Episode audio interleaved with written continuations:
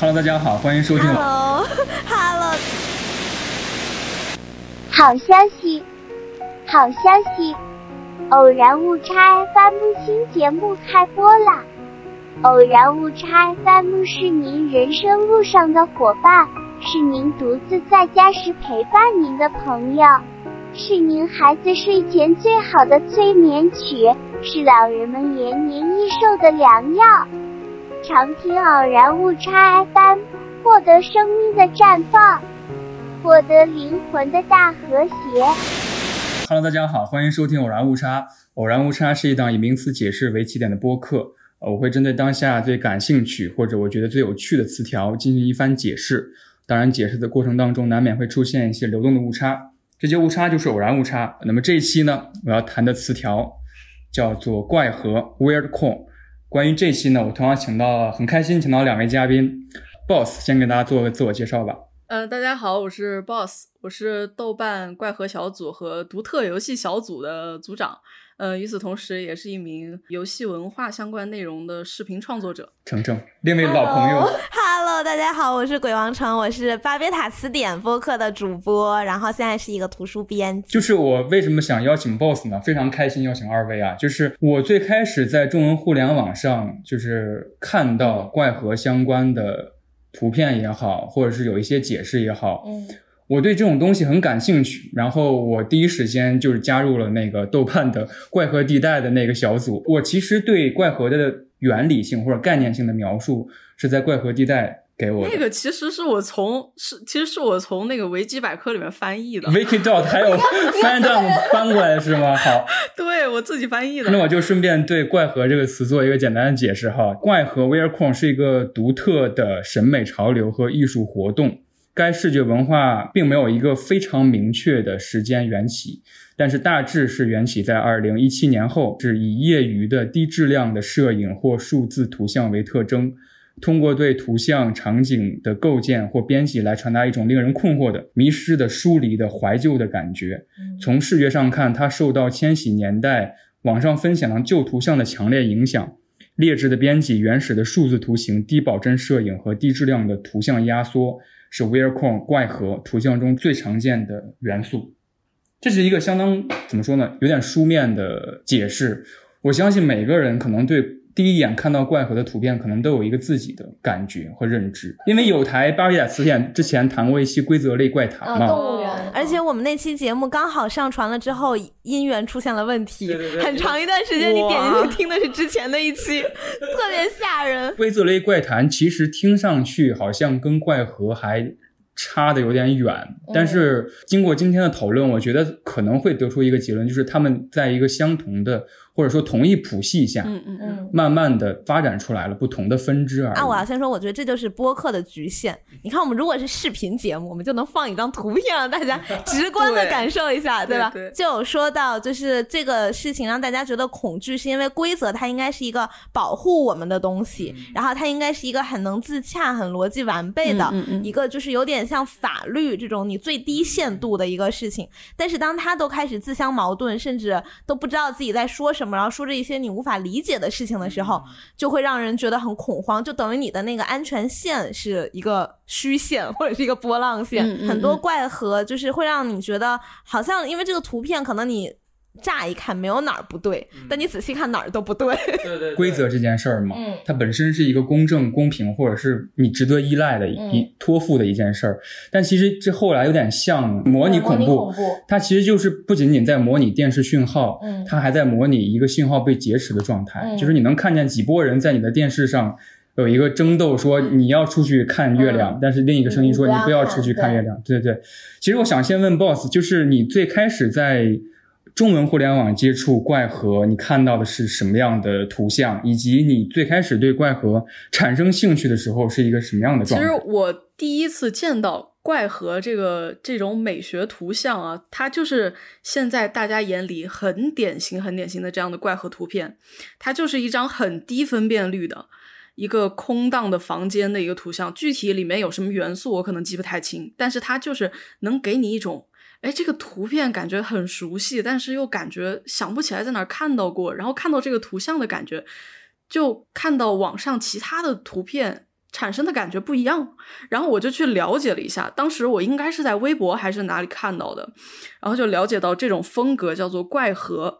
又去搜寻了一下相应的一些图片，诶，我发现它就有一个共同的特征，就是低分辨率。而且它里面的场景是我们所熟悉的，或者说里面有一些我们记忆中共通的这种呃元素。我觉得先可能先要解释一下，因为大家可能已经频繁的刷到，或者在小红书或者一些平台上刷到什么什么盒什么什么盒。其实以盒结尾的单词还有很多，就是可以说是跟怪盒平行的几种视觉风格吧，比如说梦盒。比如说池河，那它应该算一个大集和和里面的小集的关系。因为我看有一些科普文章的时候会谈到梦河，就是做梦的梦。梦河顾名思义，它呈现的很多图片内容都是你可能会在梦中看到的。比如说一辆很广袤的草地，然后上面开满了各种各样鲜艳的花朵，你你会觉得非常安全，甚至有种啊，就是在这。带下去就好了的感觉，然后但是它的图片中央会出现各种拼凑的，不应该出现在草地上的东西，比如说一辆列车。一具尸体，午夜文库的编辑是这样凶杀现场，我觉得那是噩梦盒吧。就梦盒还是挺美好的，就是梦盒是这样的一个视觉文化，它好像还要早于怪盒。总之，我想先解释一个东西，就是盒这个概念。就是我不知道我解释的对不对哈，或者我理解的对不对，boss 可以随时打断我。盒的概念就是它可能把一个它宣扬的东西做到了一种极致，就比如说。怪盒，它可能一两个东西有点怪，但是他把这些怪的东西拼凑起来，或者是完整的呈现给你。可能达到了某种，嗯嗯，怎么说，一加一大于三的感觉，一加一大于二吧，一加一大于三还行，好怪，好怪呀！你这句话，其实怪盒也有一个比较现在比较通用的解释，它其实是有两个比较主要的呃文化概念形成的，一个就是预线空间，一个就是超现实主义。我理解的啊，就是比如说像楼道这种地方，就是它不是一个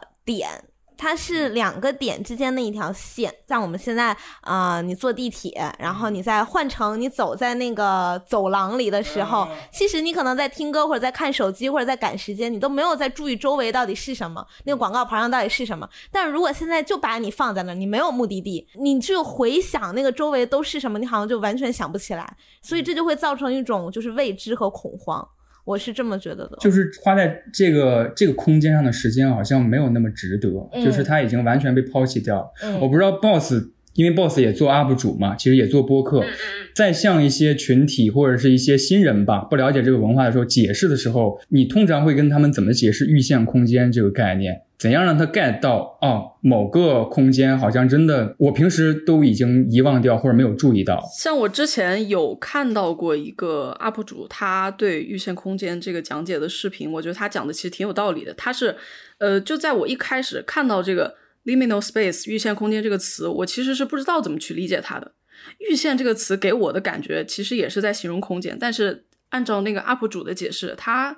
大概的意思就是说。预限和空间这两个词，分别一个是用来形容时间，一个是用来形容空间，就跟刚才晨晨提到的有一点像。预限的这个形容时间的概念，它就是一种即将要达到，但实际上又没有达到的那个程度，就是这么形容可能会有一点抽象。然后像这种时间的感觉。和具体的空间结合起来的话，它整个画面带给你的感觉就是这个画面它的那个时间好像是流动着的，就是我看到这个画面，它会给我一种我不知道即将要发生什么。但是它正在发生，然后是一种有危机感的，不过也有可能是温馨的了。我的我的意思是说，它可能这个场景里面就要发生什么事情，唤起了我一些恐怖的童年记忆。我觉得一会儿可以有，唤起了一些对 超恐怖的。你在知网上试图搜索“预线空间”这个词，因为我感觉这个词很学术嘛，确实搜索到一些解释。就像刚才 boss 提到的，它其实确实是由两个词组成的。我们首先可能要先理解“预线”是什么，“预”就是阈值的“阈”，然后。无限的限，阈限这个词最开始是在人类学范畴之内体系内的，它它是在形容某种仪式之前的事儿。嗯。比如说成人仪式之前，你经过越过成人仪式，你就是一个成人了。但是你未成对，但是你未成年这段时间其实是很漫长的，嗯。而且这这个漫长的记忆，可能你现在回想起来只有具体的事儿，而想不到，比如说某一个年龄你在干什么事儿，感觉有点模棱两可，甚至有点失忆。很多动画电影当中也有过这种想象力的描绘，比如说《红辣椒》里面会有那种啊，漫长的走廊，嗯。然后它走着走着，那个走廊就飘起来了，嗯。就感觉很动态。嗯。比如说《红辣椒》里面还有那个就是废弃的游乐园嘛，所以游乐园也是以经常怪盒出现的。游乐园这个地方就很怪啊。嗯嗯嗯，对它，它使用的时候洋溢着欢声笑语，但是突然就是关门之后，本游乐园内只有一个米老鼠，就就好怪啊！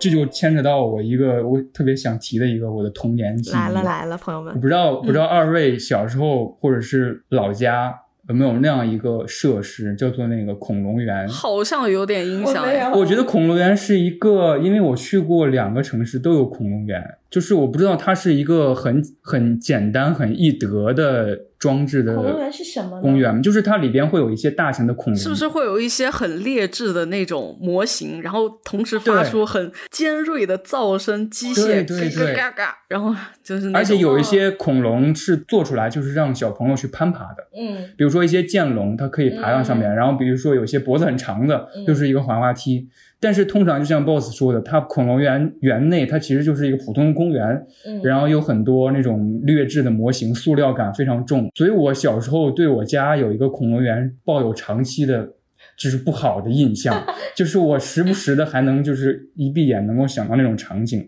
它门口售票处有两个很巨大的恐龙，就是制造某些公园或者是公共设施的是成人，但是他完全没有考虑到。小孩儿眼里是什么样的？对，我不知道刚才程程想到了什么。没有，我刚才想的就不是说那个什么，好像有什么在发生，有没有在发生？我有一个就是经常做的噩梦，就是那种我以为是课间，所以我出去上个厕所接了个水，然后回到教室以后，大家都坐的好好的，然后老师在写板书，然后我一进这个教室，就所有人都看我，你这也太吓人了。这也太吓人了！这是很真实的恐惧。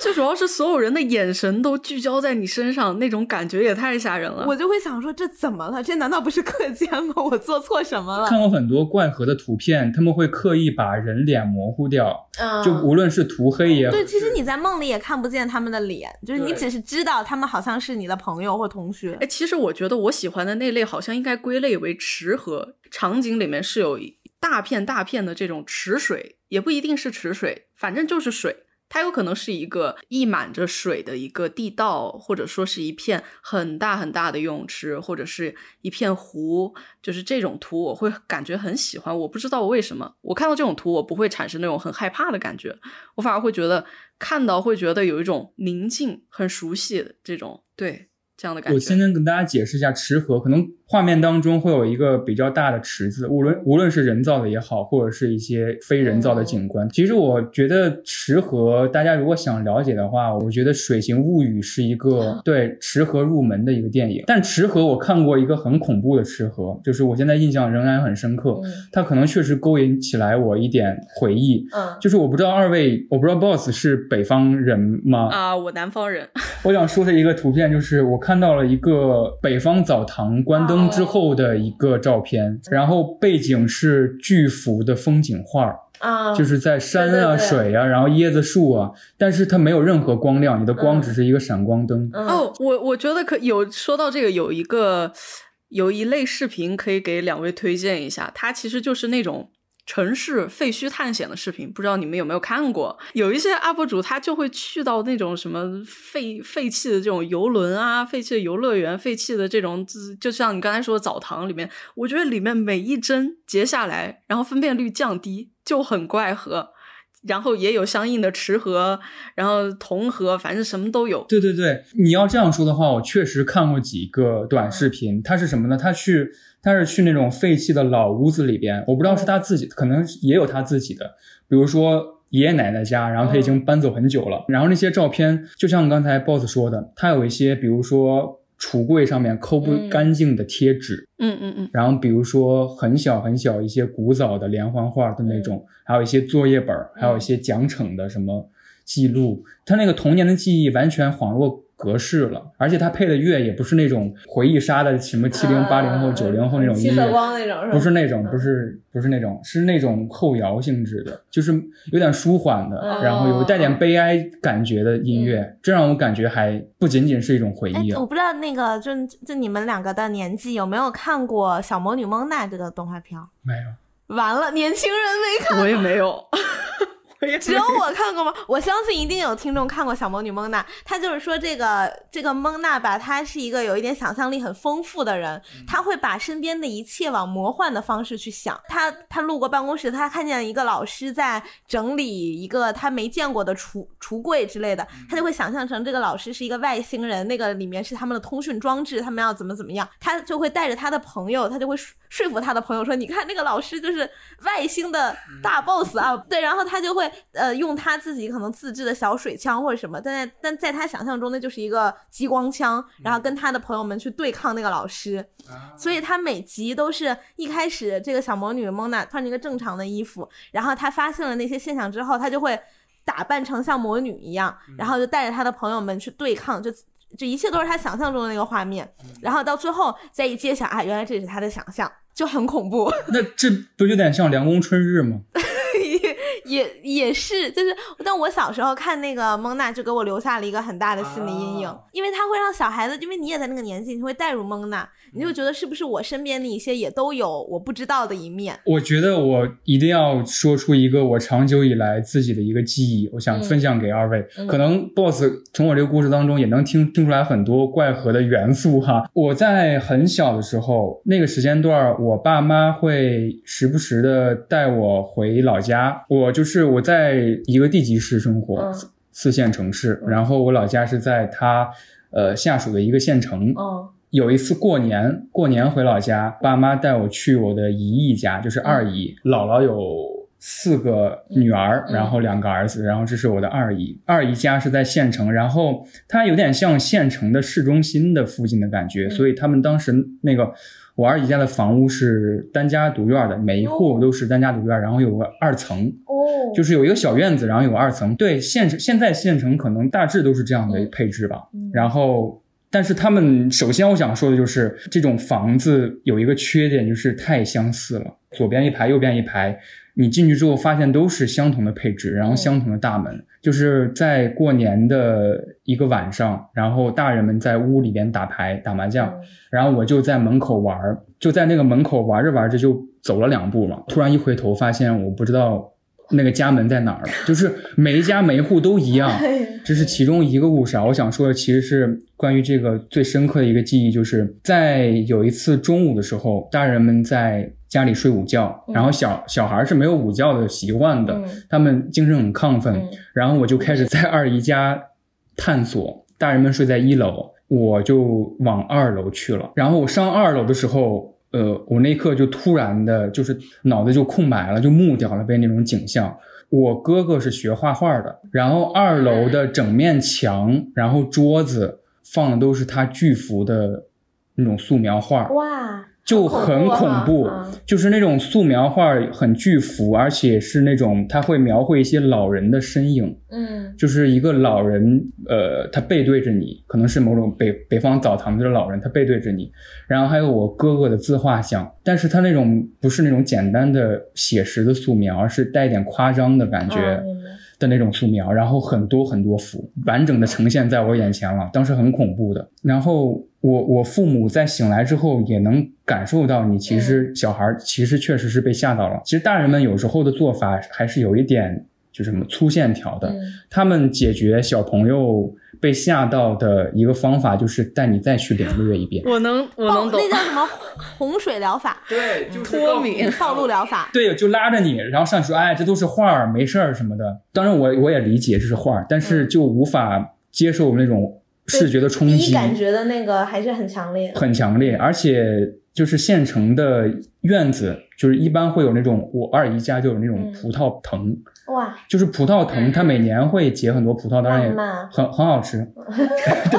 对，对，它每年会送给我们家很多葡萄，然后但是那个有葡萄藤的情况下，一楼就是一个很很昏暗、很昏暗的状态。嗯然后县城就是不知道大家去过没有，那种灯光也不是很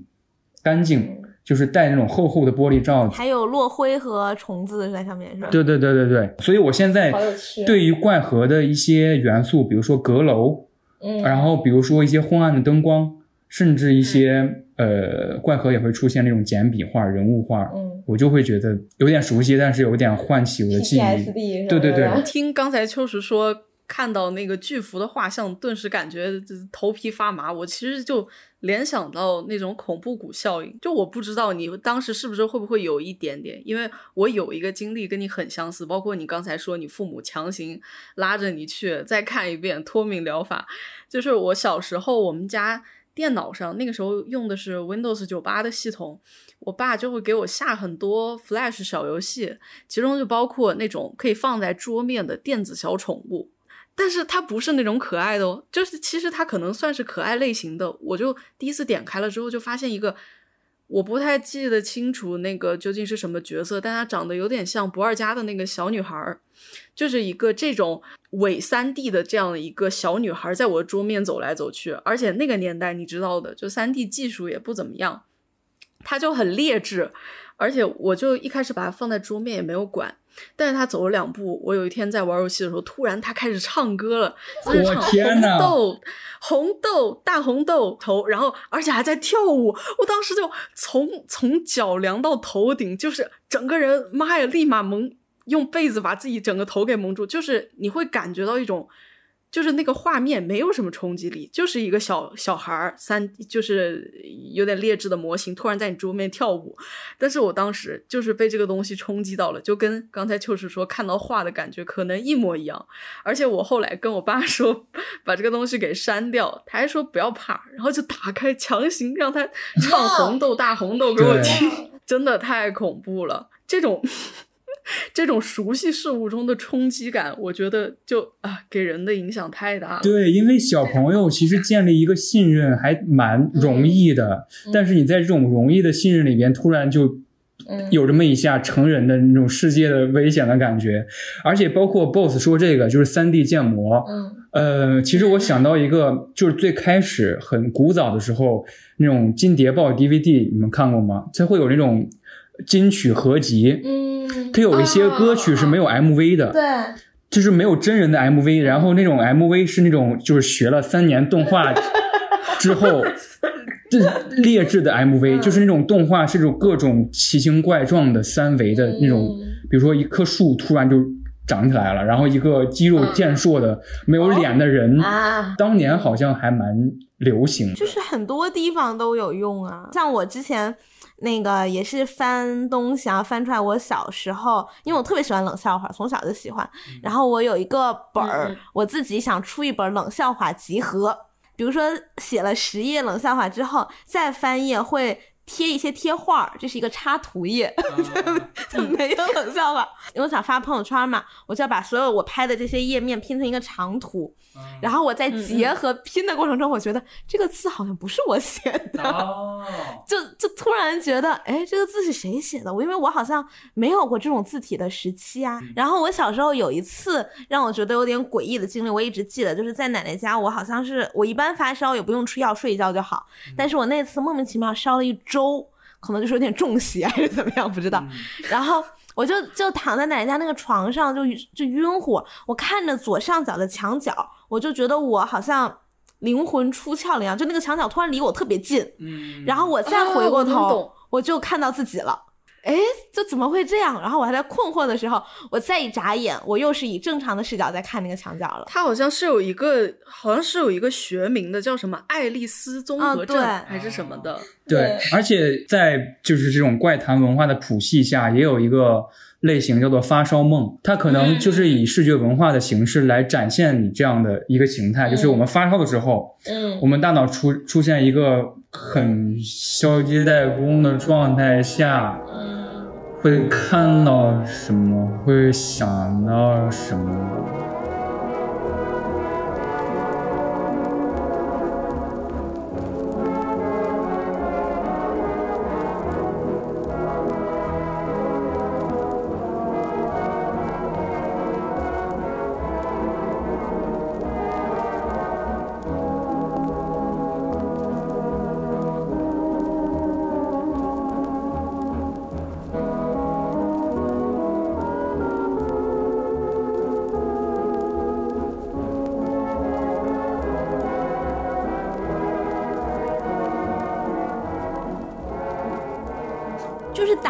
现实世界的规则。哎，有有一本应该是去年出的书，叫《皮拉内西：一个幻想文学》。它那个就是说有一个大宅子，然后主角在里面呃各种游荡，然后记录，比如说从呃这儿往西两个房间有鱼，然后往东两个房间正在下雨，然后他自己在这个大宅子里生活的过程中就。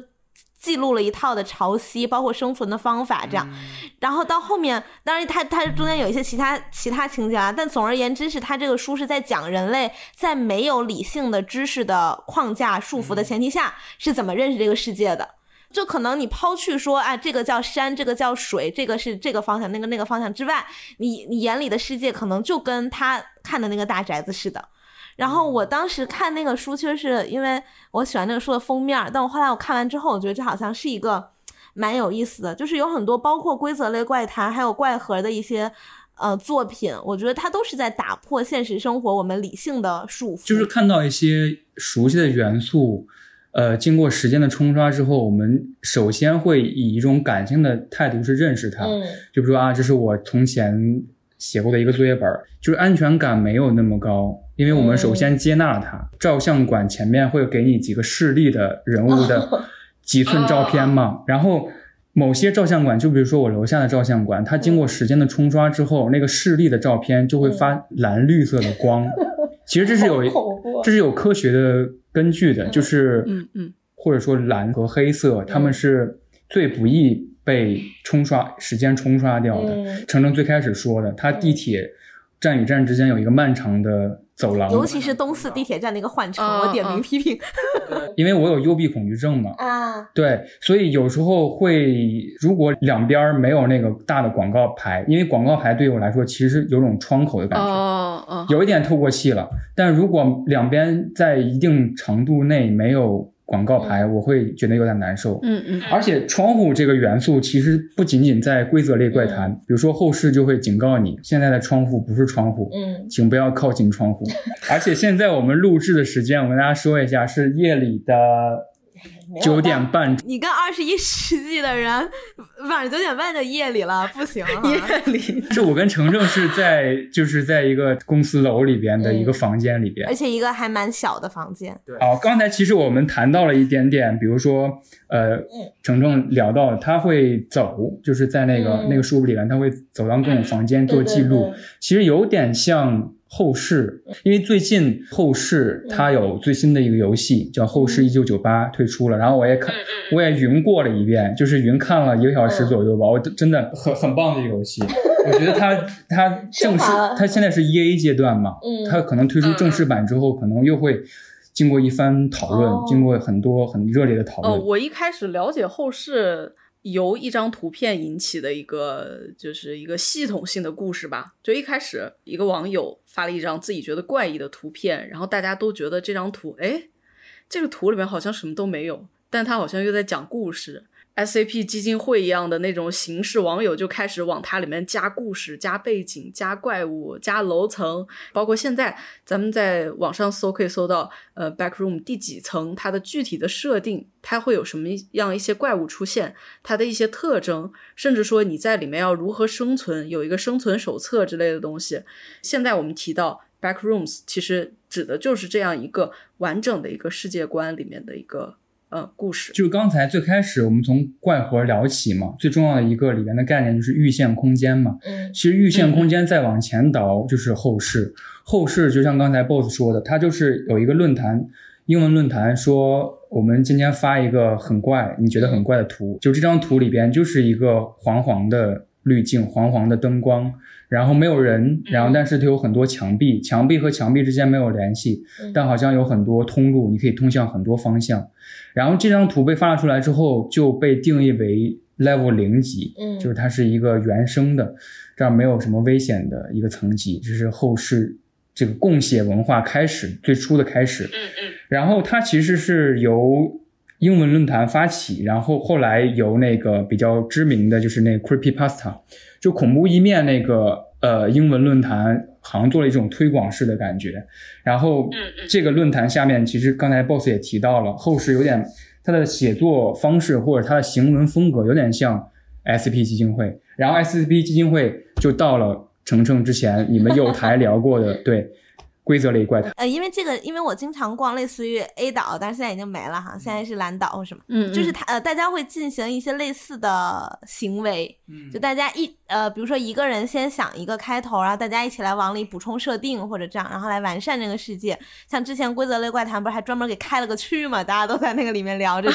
现在好像还有吧？对，现在在新移植的这个岛里面还对我有。我前两天好像还看到了有一个什么新的某某市规则怪谈，也是对这个东西，就是可能大家已经乐此不疲了，但是对我们在等待新的杰作吧。我我我那个时候就是看到过这个概念，然后我就想说，哎，这是什么？我就去搜了一下，然后结果一一搜我，哇，这个这个世界也太庞大了吧！我因为因为好像它它它每层的就是场景还不一样嘛，有有什么森林、沼泽之类的，然后我我又以为这是一个跑团儿的那种，哦然后但是又哦好像你你没法就是有一个主持人去玩儿。其实我想跟大家简单解释一下后世是什么，以我现在能了解到的一些信息哈。其实后世就是后面的后，室内的室，大家完全可以把看作，比如说我们现在录制的现场，你现在仍然能收听播客的这个现实世界，嗯，当做一个前世，就是前面的房间，那今生呢？然后就是前世。你看吧，我就是喜欢谐音梗，行今生，前前前世。进入后世的方法是比较怎么说呢？比较统一的，嗯就是卡出来。啊就是如果大家玩游戏的话，对穿模就，像那种 glitch，就是突然的冰。就比如说突然摔倒了，嗯然后我就摔到了后室。嗯刚才我们聊到那个 level 零级，它其实每一个房间就是每一个层级，刚才那个程程也提到，它其实是有评级的，就是宜居程度、或者是安全等级吧。它安全等级有三个，就是一个是呃实体，就是在后世这个共写文化里边，他们形容一些非人类的东西叫做实体。实体是在每一个层级有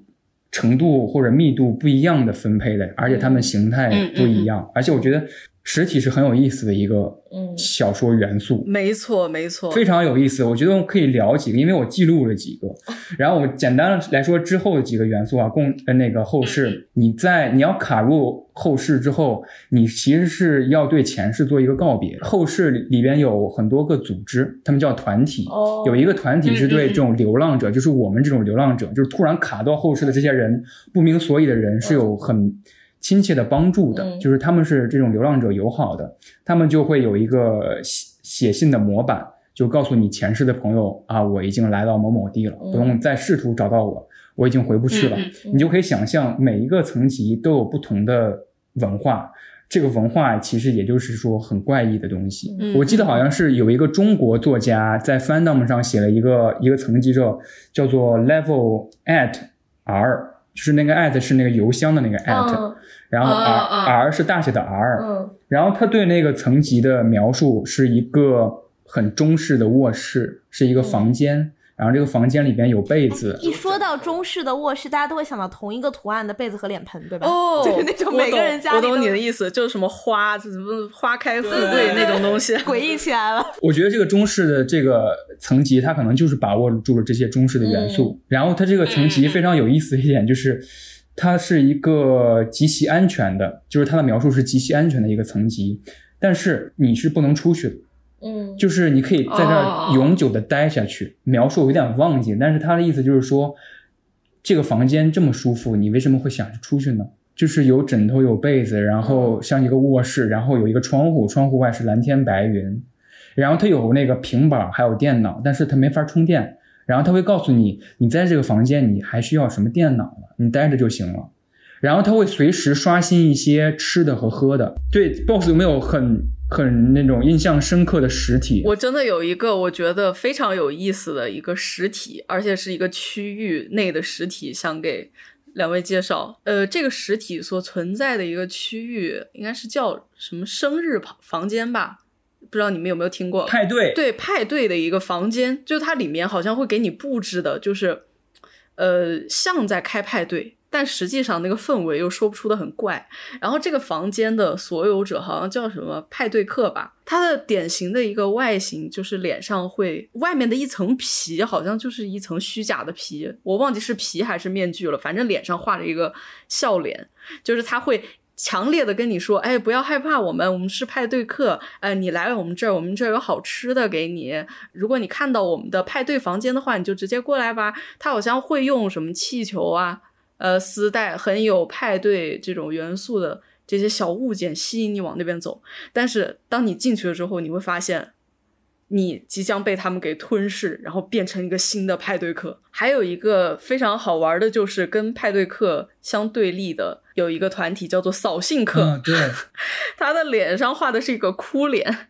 他会极力的劝说你啊，不要去派对客的房间。不要相信他，这是我觉得很有意思的一个房间。我觉得真的这个设计好妙啊！这就是我在看后世的一些创作者或者是接纳这个文化的一些推广者的时候，我觉得这个文化很健康的一面，就是 有一个 UP 主在做后世的科普视频的时候，就他会跟你说啊，某某层级是干什么的，他们那儿会有什么实体，然后某某层级是干什么的，有有什么东西，然后他突然就说。呃，比如说一二三四有什么，然后第四条是某某层级有派对，一定要加入他们。嗯嗯，就是 UP 主就突然 暴露一下自己的身份，就是把自己这这种很有趣，就是他也是享乐课中的一员。好恐怖，很有趣。哦，我对你你们这期视频发出了之后，我相信有接触过后世文化或者说知道这个享乐层的这个观众的话，他肯定会留言留一个那个笑脸，就是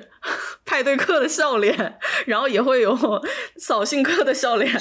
就是这个笑脸哦，就普通的那个。对，世界上第一个笑脸，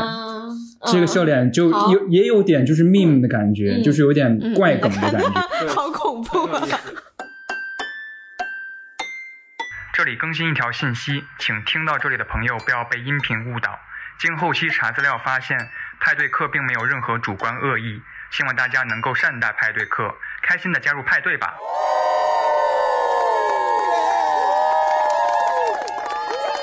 我印象最深刻的一个一个实体哈，就是叫做肢团，嗯，肢体的肢，然后团肉团的团，实体的外貌是由各种不明的人体部位。拼接起来的，就你看到它的时候，你可能看到的是无数张脸，无数只手，伊藤润二精神污染结合起来了。其实，而且我觉得这是有相同的基因的，就是那个支团在这个后世里边，它也是一个不断慢慢靠近你，然后突然伸出一只手把你接纳进去，然后融合成肉团其中的一。我说的有点恶心了，突 然。突然反胃，我有点就是这个支团，其实我刚才说是有一个基因存在，就是有一个文化基因。我最近在看那个猫派那本书嘛，对，就是它里边介有一个短片，我跟大家简单介绍一下，这是一个怎么说呢？就是《纽约时报》上刊登的一个短篇故事集，它有点新怪谈的味道，因为它书封上推荐者嗯是遗落的南境的。呃，作者，然后我当时我因为我对新怪谈很感兴趣，我们之后可以聊聊新怪谈。就是有一个短片叫做《沙丁鱼》，他介绍了一个，我不知道算不算是美式的童年时候的经典的游戏。他是不是要躲在衣柜里啊？我好像在有一个英剧里面看到过，好像叫《九号密室》里面有，对对对，有有出现过这个沙丁鱼。我跟大家解释一下，就是也是捉迷藏，但是是反向的捉迷藏，有点感觉，就是所有人去先找一个人，一个人先藏起来。第一个人找到这个人的时候，不是把他揪出来，而是跟他躲在一起。嗯，就比如说这个人躲在了某一个呃保险柜里，然后另一个人也要和他一起躲在那个柜子里边。嗯，然后直到最后一个人。找到所有人，嗯，所以如果第一个人躲在的地方是很小的，那个故事里面写的就是，嗯，是是一个很小的地方。如果之后的人必须跟他躲在一起的话，就会有一个发生融合，对。然后最后那个短片就完完整整的展现了沙丁鱼游戏之后，这些人完全变成了一整个实体。对，因为他那有好像有两大段话吧，就是各种人说的话拼在一起，但是都就就没有任何标点，所以其实，在看书的时候也能感受到那种混乱，然后大家你知道就已经融为一体的感觉。谈到新怪谈嘛，其实就谈回来了。就大家已经能顺着那个逻辑的推演和梳理，就谈到了规则类怪谈。其实我想谈规则类怪谈，或者想谈新怪谈，是我觉得我在视频网站，比如说 B 站，搜索怪盒相关的视频，会发现大量的大家自制的，但是这些视频里边其实包含了很多很多的内容。包含了很多元素。中式怪盒，你觉得是什么？比如说我们在形容一个中式婚礼的时候，哎呀，指甲衣。比如说我们在形容一个除夕过年的时候，啊，除夕过年，呃，除夕过年还好吧？除夕过年也很吓人。大祭司他有一个视频，好像就是对，不要发给我。大祭司，大祭司是一个 B 站哦，就是我觉得怪盒他做的一些比较优质的视频，然后他有个视频叫除夕。春意临门，万象更新。在这万家团圆的日子里，我们将为您介绍这个一年当中最重要的节日——春节。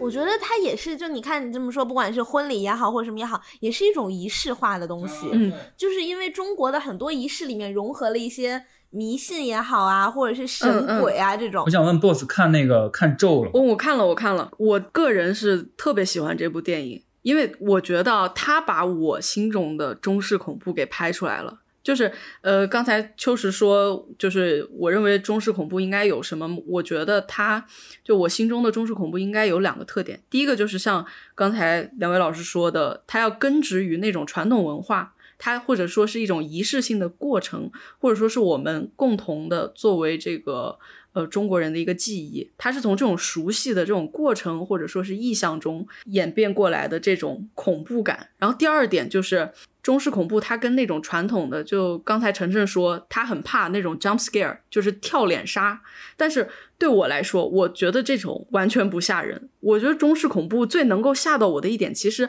它就恰恰不是用那种 jump scare 来吓人，它是一种从日常生活中慢慢慢慢渗透你、包裹你，让你感觉到身边有什么东西在作祟，但它不会直接出来。这种感觉，就包括呃女主角若男，当时他们去那个她男朋友的那个呃祠堂还是什么，就是那个山庄，就路边有人在种菜，然后镜头就给到地上，发现他虽然在种菜，但是地上有很多小黑的虫，黑黑的虫子，或者说是一个镜头扫过去，有个小姑娘走了过去，但是你能够发现她脸上写了字，身上写了字，这种镜头虽然它不是直接的就给你一个视觉冲击。但是它是我觉得中式恐怖必须要具有的要素，就是从这种细小的细节之处，给你一种。就是发自内心的那种颤栗的感觉。我玩儿可能中式恐怖的游戏比较多，像不管最最早的那个纸人儿，然后到可能大家都比较知道的指甲衣，他最近还因为综艺节目又上了一次热搜，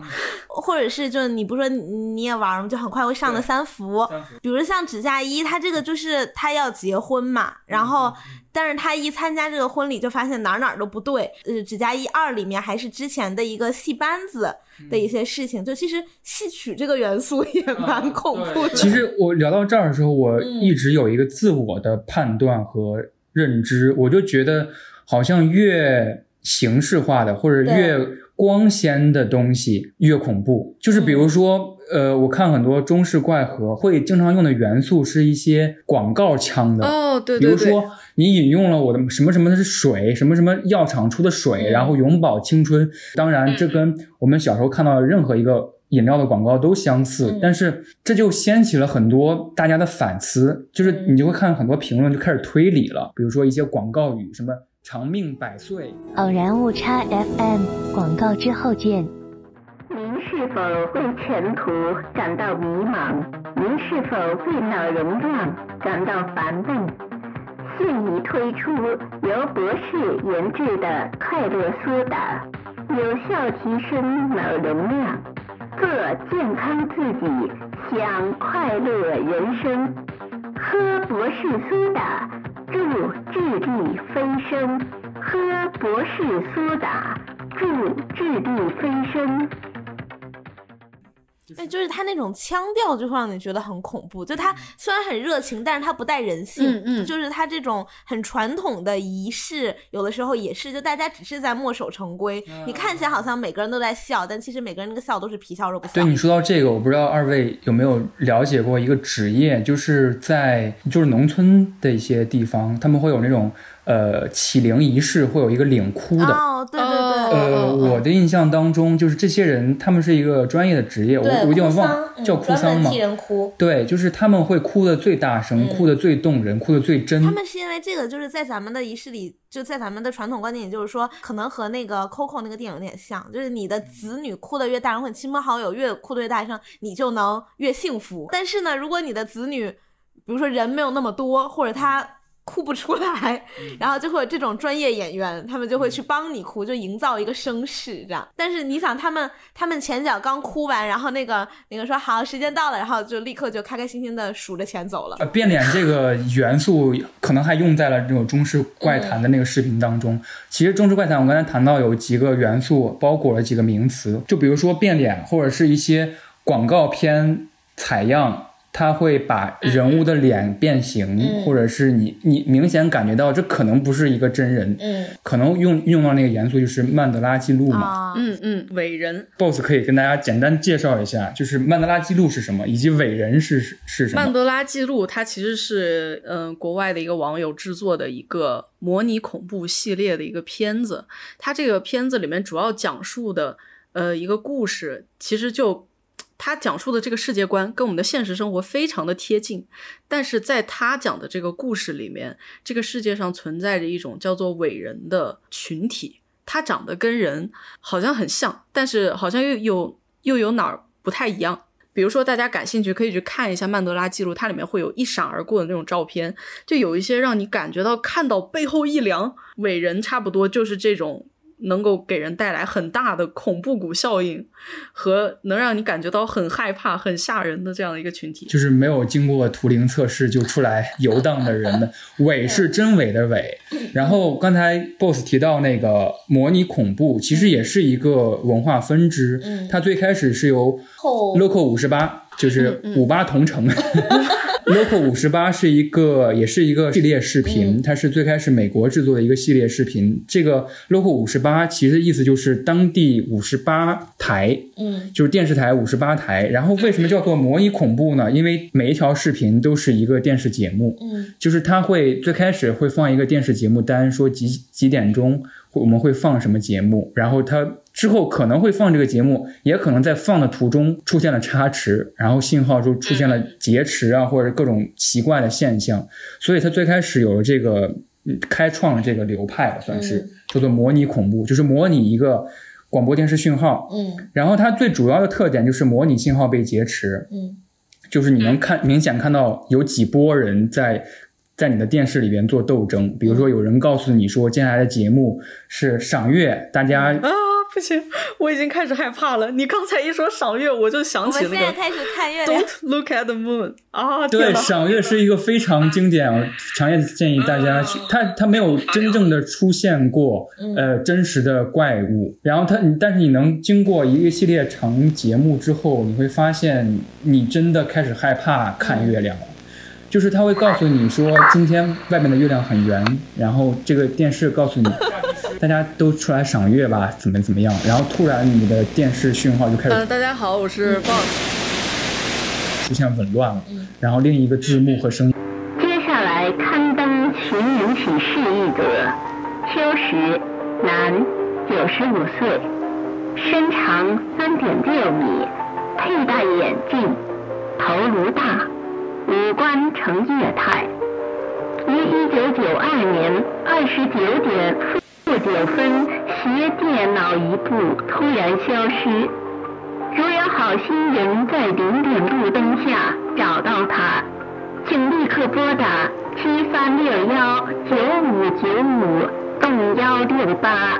七三六幺九五九五栋幺六八。如有线索，必有重谢。奖金六千六百六十六十六十六六六六六六年，谢谢。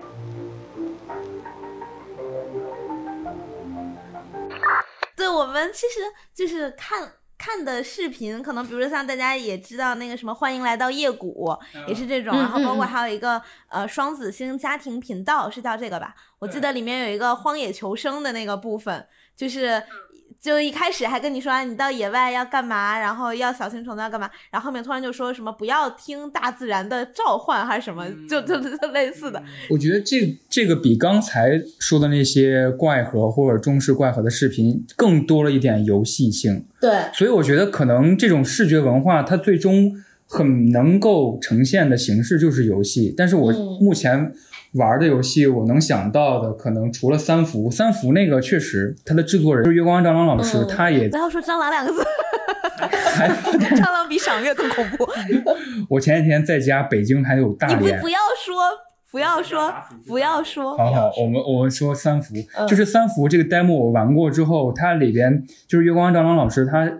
之前确实表示过，从烟火到三伏，嗯它它的那个视觉文化其实有一个视角的转转换的。烟火是一个很传统的中式恐怖，嗯我们会看到一些花圈啊等等的中国仪式的元素，嗯但三伏呢，它它就形容它对于比如说怪盒。嗯这些文化更感兴趣了，在嗯模拟恐怖的这个文化熏陶下，他做出了三伏，嗯所以你会在三伏里边看到，比如说气功，对对对，六眼神童还。有那个小兔子，太吓人了。啊，对，那个小兔子，欢迎光临，哇，别说了，天哪！这哎，这个形象是不是以前在电视节目或者是广告里面出现过？因为我觉得那个神童，嗯，呃，三眼神童有点像那个胜利一号，你们记得吗？哦，我记得，我记得，补充大脑营养，那个金黄圈，生命一号，补充大脑营养，促进骨骼生长，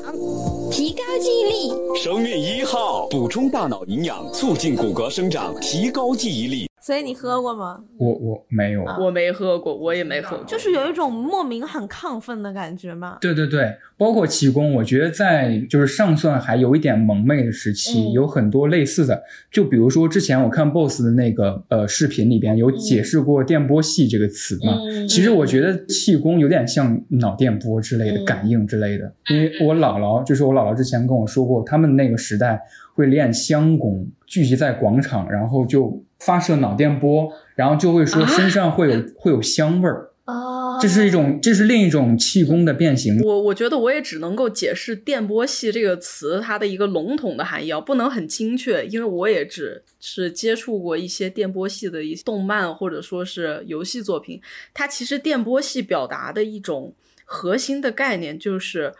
在空气中，一种看不见的电磁场、电磁波入侵了人的大脑的内部，然后对你整个人造成了一定的影响。而它的一个比较显著的特征就是，受到电波呃影响的人，可能说话会胡言乱语、颠三倒四，上上一句跟下一句逻辑完全连不上。我觉得它表达的核心的概念其实是那个年代对于电波的一种恐惧，就是它在在在空气中，毕竟你看不到。而且，嗯，又有很多所谓的专家跳出来说，这个东西才出现的，嗯，有点危险啊。然后就以讹传讹，大家就觉得这个东西啊，完了，我被电波给侵扰了。之前不是有一个台湾的梗视频吗？什么你的电磁波侵犯到我？就我觉得这个也是比较有意思的一个。说到这个，我之前看那个，嗯，左道嘛，就是，嗯呃，外国的一个学者分析中国的神魔鬼几种宗教或者是那种迷信文化，它里边有提到一个点，我觉得很有意思。中式的太平间或者是嗯阴间的这个概念，有点像现世的延伸。嗯。就是他说神遵循着非常严格的那种官职阶级制度，有点像官员的延伸；魔呢，有点像是那个对你抱有非常恶意的陌生人嗯的一个延伸。就之所以会说什么鬼魂呀什么的，说到底是大家对死后世界的未知嘛。所以，比如说你像我们发明了中元节这个这个节，什么鬼门大开，对吧？就是因为你说人死了之后到到到鬼界了，那他如果和我没关系了，那你又说他干嘛呢？那他总得要和我有点关系，行，那就让他们回来吧。就是我就，当然这是我我猜的，啊，没有任何考究。嗯，刚才说到游戏嘛，其实那个我知道 Boss 还有那个程程玩过那种 LG ARG，对聊聊这个方面。我因为我很感兴趣，呃，boss 可能更懂，因为其实我没有，就是比如说专门的说我要研究一下这类游戏什么的，就是它有点像咱们现在的那种什么多媒体平台游戏这种感觉。啊，对对对，对啊，它最开始好像是呃是一个电影《女巫布莱尔》，对吧？哦哦，哦哦，伪纪录片，对对对，它是个伪纪录片，然后它还会做一些相关的伪纪录片儿，然后还有一些档案什么的，就等于说你是个观众，我进电影院看了这个电影之后，但是但是它的剧情还延伸出来，然后我还可以在现实中对它做一些探索。嗯它不光嗯是一个媒介，它有多个媒介，然后共同来让你沉浸式的体验这个故事。它这个因为也是有一种大众参与性嘛，嗯就是比如嗯说这个电影或这个游戏它出来以后，我身为一个粉丝、一个爱好者，我也可以创作一些它的周边，来帮助大家共同体验这个游戏。其实我觉得 ARG 游戏它呃很多时候跟那个 meta game 原游戏，它其实就是一种打破第四面墙的一种游戏。就是比如说我正在玩游戏，然后游戏里面的人突然看向了你，就哎我说的就是你，我现在在游戏里。你现在在操纵的是我，我知道你的存在，就是这样的一种感觉。这种类型的游戏就是打破第四面墙，就叫做原游戏。然后我觉得 ARG 跟原游戏其实也是挺密不可分的。就有很多有这种呃虚拟实境解谜的这种 ARG，它其实都会多多少少掺杂一些呃掺杂在这个原游戏里面。就比如说呃青蛙分数，这个是一个很有名很有名的一个呃有 ARG 元素的游戏。就是它它在很很多其他游戏里有这个游戏的线索，我记得好像是对，而且它会会不断的跳，它会让你意识到，就是让你感觉到里面的人其实是活的，就是游戏里面的人啊，或者说游戏里面的世界，生活在游戏世界里面的人知道自己在游戏里面这样的一种感觉。那个 boss，你有玩过那个 There is no game 吗？哦，我知道，我知道，我知道，我玩那个的时候，就到最后，它整个故事揭秘，它其实好像是两个程序的爱情还是什么的，就是因为你是个玩家嘛，然后他们两个在跟你对话，他们知道自己只是程序，呃，一开始你是跟着那个男程序要一起找到那个女程序，然后就在这个过程中，你们可能又合作又吵架，你又嫌他烦。巨话痨那个男游戏，就是明明你是在玩一个游戏，但是你就好像真的是跟他走走了一趟旅程。嗯，嗯这个也特别，哎呀，我特别喜欢这个游戏。我觉得就是不断的在体验上加码嘛，就是不是在让你的体验立体再立体，嗯我觉得很奇妙。但是你说那个电影的延伸，我好像有这么一个印象，就是很小的时候玩过一个《咒怨》的游戏，小时候好恐怖啊！然后在平台上玩那游戏，当时给我留下很深刻的印象，因为我是第一个玩到一个网页游戏是用实景拍摄照片哦，哦哦做游戏的 CG 过过渡的，就是呃《咒怨》那个那个故事我都有点忘了，但是那个游戏我还记得。加叶子老师，加椰子老师，你就是在房间内不不同的房间内走动，嗯。然后你就选择先进哪个门拿哪个道具，但是所有的场景都是实物拍摄。它既是一个，它可能就是一个美学和技术上的跳跃吧。嗯就是它已经脱离了虚拟的，它进入就是它让你觉得更像在现实。嗯那在我们现在，它又有更多种手段，让让你觉得哦，这好像是我我真实世界中的东西。这个我觉得是一个比较健康的创作。嗯其实我有一个比较大块的问题想问 BOSS 嘛，就是你作为一个怪盒小组组长，以及你平时会做一些。比如说视频呐、你有没有意识到某一个新兴的视觉文化？就比如说我刚才我们刚才谈到那个蒸汽波嘛，当时也有一个很火热的讨论的潮流，甚至有一个共创的氛围在。现在可以说是有点冷落掉了，或者是蒸汽波可能没有像之前那么火热的讨论和创作了。你有没有担心，或者是你有没有预料到怪盒现在可能是一个新兴的状态，可能是大家还有一些有素质的人在创作这些东西？有没有担心，可能之后会越来越多的人参与其中？它其实梗小鬼，我不太清楚它的具体的明确的定义啊，但是我理解好像是你们指的意思，是不是就是说会呃无脑的在一些不相关的地方去刷这些相关的元素，比如说跟蒸汽波里面只可能有一两个元素重合，它就在底下刷啊，正好蒸汽波。其实我觉得国内对于怪核啊、梦核啊这这这些美学创作这种热潮的掀起，我觉得其实是一种好事。不管它是否就是有那种呃，就是你刚才说的梗小鬼的这种行为呃趋势啊，但是我觉得你本身这个美学就是在大家的创作中不断的去给它挖掘出它里面包含的新的含义的。就不管你对它做出是否正确的理解。其实都是在帮助不断完善它的这个含义，或者说更加升华它的一个美学价值的。就是我其实并不认为，就是很多的人去了解怪和梦和，或者说它变成一个所谓烂大街的东西，我觉得是一件坏事。其实并不是，可能会有一些人就觉得，哎，这个烂大街了，我可能我就会觉得它掉价了，我不喜欢了。但是相反的，如果你是真的很热爱这个东西的话，反而会因为这样的热潮。退去之后，你反而会一直坚守在这个地方。这我觉得这个是不受什么呃外界因素影响的。嗯，这是我的看法。就是 BOSS 这么说来，让我觉得，就是我想到，其实蒸汽波某种程度上来说，它更像是一个舶来品。嗯，就是我们在看蒸汽波的一些视觉文化的图片也好、视频也好，或者音乐也好。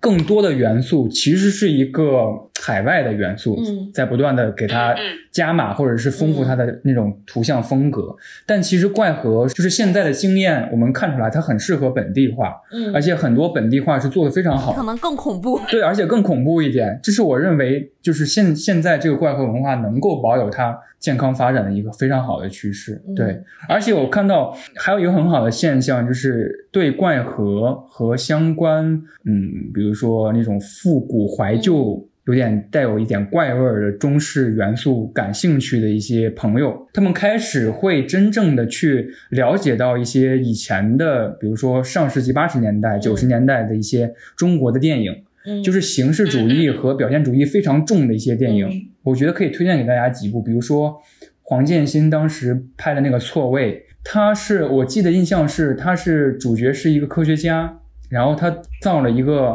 跟他人一比一等比例大小，然后一模一样的机器人，然后代代替他上班哦，然后真好，特别棒，就是错位。然后你会发现，就是他人的主体性消失了，嗯，而且当时因为一些技术手段的原因，你会觉得他可能呈现方式不够科幻。嗯，而且我觉得黄建新可能并没有想做科幻，他想做就是一种 cut 片儿，嗯，就会你会感你就会看到有有几幕，呃，那个科学家是直接把那个机器人的头拔下来放到餐桌上，然后跟他有互动的，哦，然后他的构图也是表现主义的构图。想起来一个，不知道你们看过没看过，就是陈佩斯有一个怪谈小品，有一个视频怪谈小品叫做《人与电话》。哦，这个我知道。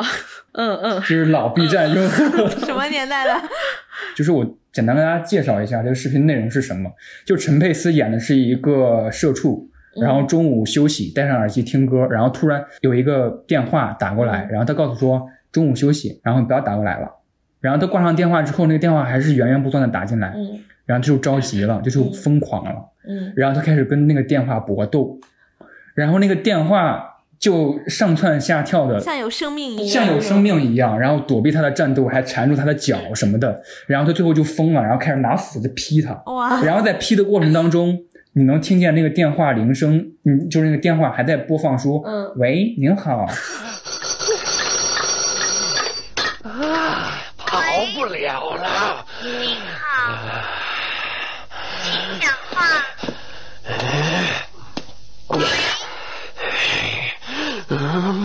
讲话呀！喂，